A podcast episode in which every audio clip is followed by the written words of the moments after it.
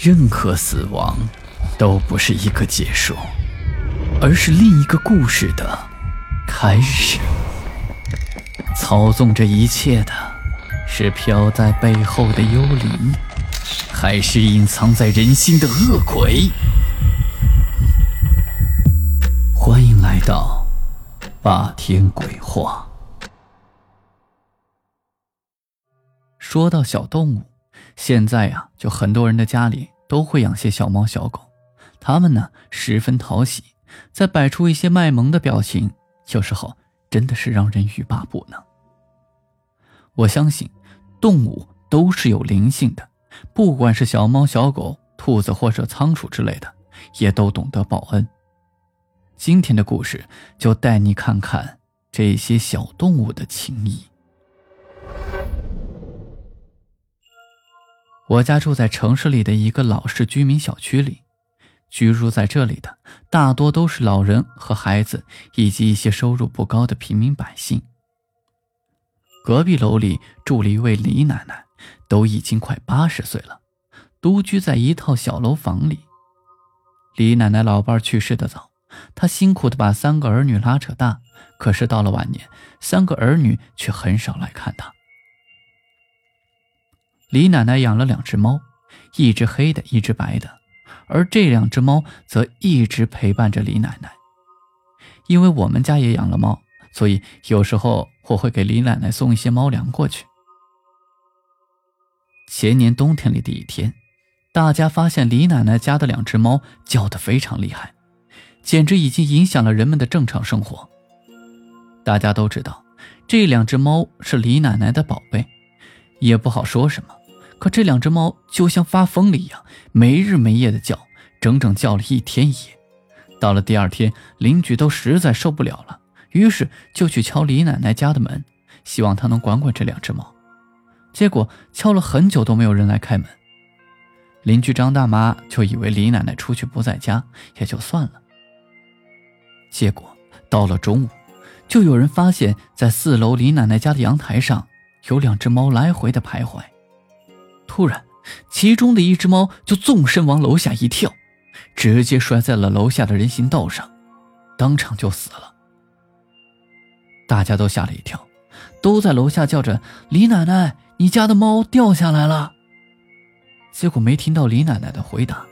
这时候，张大妈就觉得不对劲儿了，好像从昨天早晨到现在就没见过李奶奶。今天早上去敲她家门的时候，也没听到李奶奶在家。这不会出什么事儿了吧？于是大家就赶紧打了幺幺零。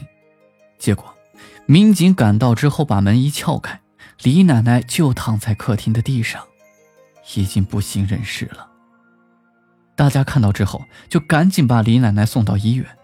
原来，李奶奶突发心脏病，不过很可惜，送到医院时，李奶奶已经快不行了，最终离开了人世。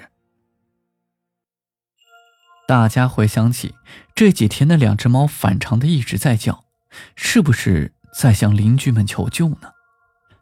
而大家都说，那只跳下楼的黑猫就是要引起邻居们的注意，因为门锁着，猫也出不去，最后采用这么惨烈的方式来通知大家。虽然李奶奶最终还是去世了，不过大家想起慈祥的李奶奶和她家那两只可敬的猫。心里都觉得非常感动。还有一件事，就发生在我家楼下。我家住在六楼，二楼是尹大爷，他家养了一只八哥，非常可爱。每次只要听到有人在楼下叫卖声，那只八哥总会喊着：“公共场合禁止喧哗。”大伙一听到这儿，就都乐个不停。八哥平时最爱说的一句话就是：“你爷爷，”就想八哥爱吃玉米，李大爷就对这宝贝八哥喜爱的不得了，天天给他好吃好喝的，每天还带着他去公园散步。咱四川人过年都会做一些腊肠腊肉，等到过年的时候吃。李大爷家也不例外，去年过年的时候做了好些的腊肉腊肠，晾在阳台上。结果有一天，李大爷家的香肠被人偷去了好多。最可恨的是，这个小偷还留了一张字条，上面写着：“李大爷，今年的味道没有去年好，希望继续努力。这件事可是把李大爷整得哭笑不得。据大家分析，这一定是熟人干的。可是这点香肠、腊肉啥的丢了也没办法报警，这李大爷只好自认倒霉。大约过了一个多星期，有一天，李大爷带着八哥下楼去散步，在一家茶馆看人打麻将时，突然那只八哥对准了一个正在打麻将的小伙子，说了一句：“香肠、腊肉好吃吗？”李大爷一看是隔壁楼的小周，小周一听八哥的话，脸都红了，尴尬的不知道说什么好。结果八哥又对着小周说：“没有去年好吃，你干嘛来偷？没有去年好吃，你干嘛来偷？”在李大爷怀疑的目光下，小周的脸更是红得下不了台，估计是自己做贼心虚，不好意思的对李大爷说出了最终的事情。原来。正是小周悄悄爬到李大爷家的阳台偷了些腊肉腊肠吃，他也没有恶意，就是嘴馋。没想到居然被八哥给认出来了。这件事传开以后啊，大家都说这只八哥实在是太可爱了，李大爷更是笑得合不拢嘴。不过李大爷说，那天八哥说的那些话，他可从来没教过八哥。好了，今天的故事就讲到这里。我是孙霸天，听完故事记得转发给你的小伙伴，以及点亮右下角的小红心。好人有好运。午夜论奇案，民间言怪谈，这里是霸天鬼话，我们下期再见。